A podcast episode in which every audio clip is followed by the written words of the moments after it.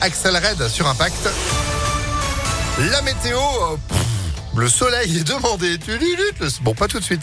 On va voir ça en détail juste après l'info de Sandrine Ollier. Bonjour. Bonjour Phil, bonjour à tous. À la une à Lyon, du nouveau au TCL. On va bientôt pouvoir payer directement son ticket avec sa carte bancaire sans contact directement dans les bus, les trams et les métros lyonnais. Ce sera possible à la fin du mois de mai.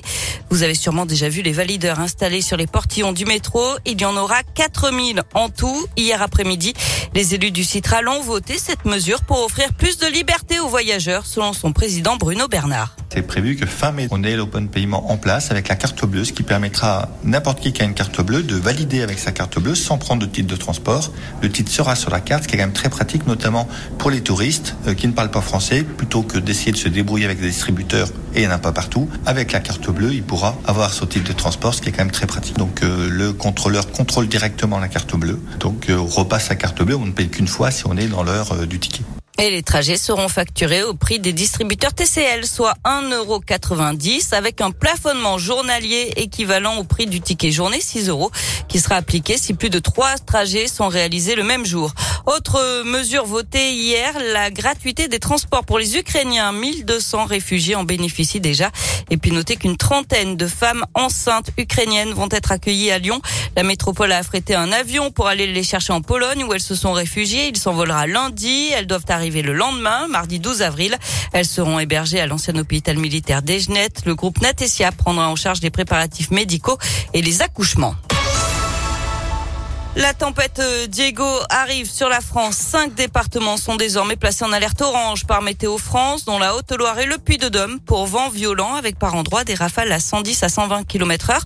Le Rhône et l'Isère sont en vigilance jaune. Le vent va souffler jusqu'à 55 km heure aujourd'hui à Lyon. Le mystère demeure après le meurtre d'une adolescente de 12 ans mercredi soir à Villeurbanne. Son meurtrier présumé, un voisin de la famille de 74 ans, s'est suicidé. Selon le progrès, c'est sa compagne qui a fait la terrible découverte quand elle est entrée dans l'appartement.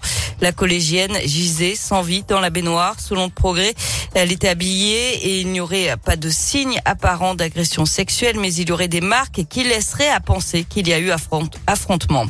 Et puis des lumières tamisées, la musique d'ambiance coupée, les centres commerciaux de la Pardieu et de Confluence instaurent une heure silencieuse du lundi au vendredi de 10h à 11h, une initiative en faveur des personnes autistes pour qui faire les courses dans le bruit peut vite devenir un enfer.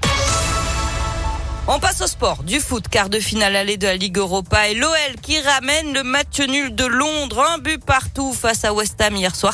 Match retour jeudi à Dessine. Enfin, en basket, courte défaite de l'Asvel face à Milan 81 à 80 pour son dernier match de la saison en Euroleague. Et vous y étiez avec Impact FM, tous en tribune à tout moment sur notre site internet. Merci beaucoup Sandrine, 8h03. Vous êtes de retour dans une petite demi-heure. À tout à l'heure. Allez, c'est la météo.